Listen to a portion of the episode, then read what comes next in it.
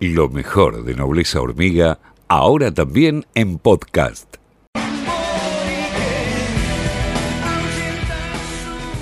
La murga de la Virgencita es lo que suena acá en Nobleza Hormiga de Los Redondos y quédate que estamos hasta las 10 de la mañana para acompañarte.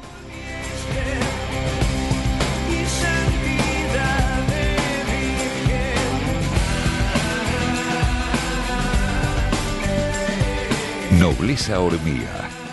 Nuestras antenas al servicio del pueblo.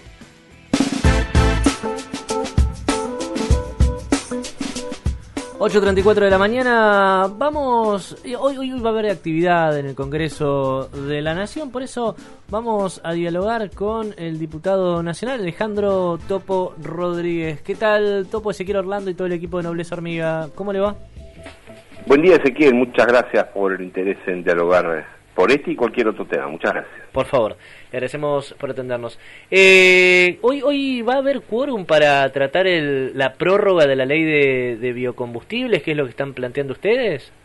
Ojalá que sí, que venga especialmente los diputados del gobierno, si no se estaría consolidando el mundo al revés, porque usted sabe, Ezequiel, que la ley que nosotros insistimos al gobierno para que se apruebe, es la ley que impulsó y aprobó el gobierno en el Senado conducido por Cristina hace apenas cinco meses, así que ojalá que sí. También se está planteando para hoy desde el lado de Cambiemos eh, un proyecto de ganancias diferente al que Massa propuso para el sábado. Eh, no, no, no sé si van a dar la cantidad de este, presencia suficiente para que haya quórum en total. Eso no sé, y tampoco me consta que sea un proyecto diferente. Yo estoy eh, muy entusiasmado con la posibilidad efectiva de tratar biocombustibles hoy a las once y media de la mañana. Es el motivo por el cual voy a estar allí este, desde muy temprano. Lo que usted propone es eh, prorrogar la ley de biocombustibles actual desde el, el, despacho de Máximo Kirchner, en realidad el diputado Clery es el que está detrás de una nueva ley de biocombustibles. Eh, ¿Cuál es la diferencia entre uno y otro? Porque la, audiencia seguramente no lo conoce. Bueno, lo primero que hay que, mm, hay que precisar es que no es que yo quiero, lo quieren todos los senadores del kirchnerismo. Usted lo habrá leído, usted lo sabe. Y lo quieren también los gobernadores del oficialismo. Y lo quiere también la enorme mayoría de las pymes y empresas que producen biocombustibles. Solamente ahora ha surgido una idea que a mí me parece legítima, además es saludable, de trabajar en una nueva ley de biocombustibles. La pregunta es, ¿cuál es la incompatibilidad entre prorrogar lo que el gobierno y el Senado que preside Cristina ya aprobaron, que es una prórroga, para que no se vence ese régimen el 12 de mayo, y a la par ir trabajando en un nuevo proyecto. Sé quien sé que lo le, aclaro que mm, mm, más vale tarde que nunca, ahora el oficialismo se puso a trabajar en un nuevo proyecto, pero eh, diputados de nuestro interbloque ya presentaron uno que es muy bueno el 19 de noviembre, es decir, que bienvenido que ahora se comprende el tema, no es que en, en la Cámara de Diputados no se sabe qué hacer o que no haya ideas como para mejorar el régimen a futuro. En síntesis, la ley de biocombustibles le ha dado, a partir del impulso de Néstor Kirchner, al sistema productivo de la Argentina la consolidación y la concreción de lo que muchas veces se postula y pocas veces se logra, que es el agregado de valor y especialmente la industrialización de la ruralidad. Cada 100 litros de gasoil es obligación en la Argentina que haya 10 litros de biodiesel y cada 100 litros de nafta 12 litros de bioetanol. Eso tiene efectos eh, eh, significativos sobre el ambiente, porque los eh, biocombustibles reducen alrededor de entre 75% y 80% de la emisión de gases de efecto invernadero y ha creado un sistema productivo muy virtuoso, muy interesante, con puestos de trabajo de calidad en todo el interior productivo de la Argentina, el federalismo productivo. Son 54 plantas en 10 provincias. Todo eso lo aprobó el Senado hace poco. Ahora surgen ideas nuevas y en buena hora. No quiere decir que uno no pueda prorrogar ese régimen que se vence el 12 de mayo e ir trabajando eh, con, con mucha seriedad en un nuevo régimen. O sea, ustedes están a favor de, de una nueva ley de biocombustibles, lo, lo, único que aclaran es mientras que se prorrogue la, la, la, actual ley. Sí, pero yo le pido mil disculpas y quiero ser enfático, no nosotros. Sí. Lo que yo le estoy diciendo es lo que quieren todos los senadores del kirchnerismo, todos los gobernadores, me imagino también, aunque no he hablado con todos, con los intendentes donde están radicadas las plantas que producen y generan trabajo, y no hay ninguna incompatibilidad entre aprobar lo que aprobó el Senado que preside Cristina Kirchner por unanimidad en, en octubre del año pasado y a la par ir trabajando en una nueva ley. Eso, eso es lo que nosotros planteamos. Por eso, vuelvo al principio. Este es el mundo del revés, Ezequiel. Nosotros peleando para que el gobierno acepte aprobar una ley que el gobierno impulsó y que buena parte del oficialismo quiere que salga. Le- Incluso le- le digo más. Sí. Muchos diputados del Frente de Todos quieren que se apruebe la prórroga. Quizá no lo dicen públicamente, pero yo se lo cuento. Eh, a- antes de ir a, a- a lo que va a ser el día de hoy, ¿le puede explicar entonces a la audiencia qué significaría si no se prorroga la ley de biocombustibles? ¿Cuál, ¿O cuál es la diferencia eh, entre la, la ley vigente actual que vence en mayo y que se busca prorrogar y la nueva que quiere presentar el diputado Clery?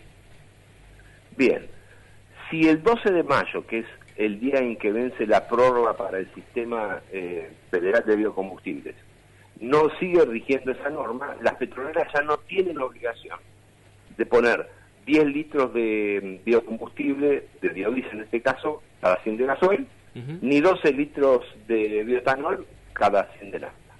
Por lo tanto, hay que trabajar antes del 12 de mayo para que la obligación de eh, mezclar biocombustible con el combustible de origen fósil siga, siga estando vigente.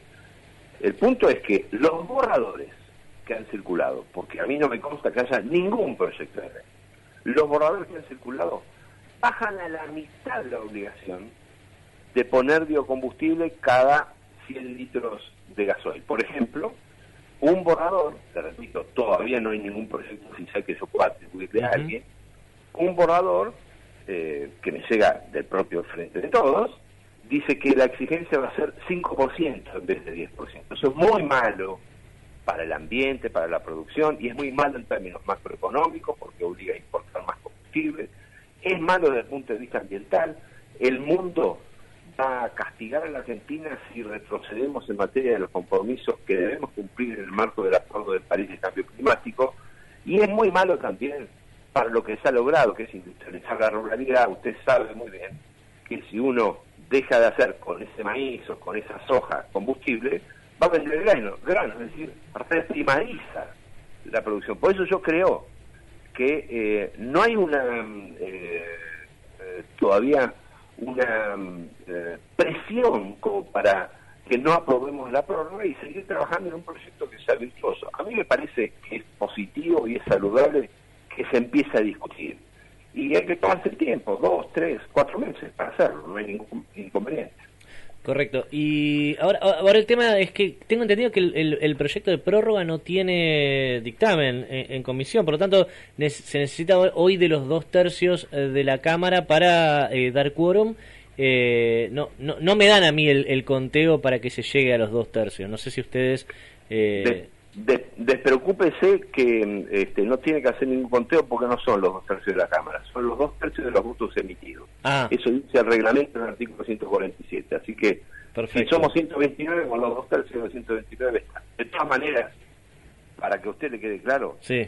puede que logremos el quórum o puede que no lo logremos. Sí. Lo que sí le aseguro es que nos hemos puesto al hombro este tema y nos estamos rompiendo el lomo para que el gobierno le dé prioridad a este tema que es estratégico y lo tenía dormido, escondido y ninguneado. Así que eh, pase lo que pase, ya es un avance. Lo- Los biocombustibles, eh, bueno, el biocombustible es un sector clave para generar divisas, para, para eh, este, desarrollar eh, la, la industrialización del campo, tal como, como usted dice, así que espero se llegue a, a un acuerdo por ese, por ese frente. Ahora le pregunto por ganancias, que es uno de los temas también que el Congreso va, va a tratar. Eh, hay, hay, hay dos eh, puntos aquí. El, tema de aumentar el mínimo no imponible para personas físicas, o sea, que menos trabajadores pasen a pagar ganancias. Y después está el otro punto que plantea el gobierno nacional de eh, que, las empresas más grandes paguen más cantidad de impuesto a las ganancias.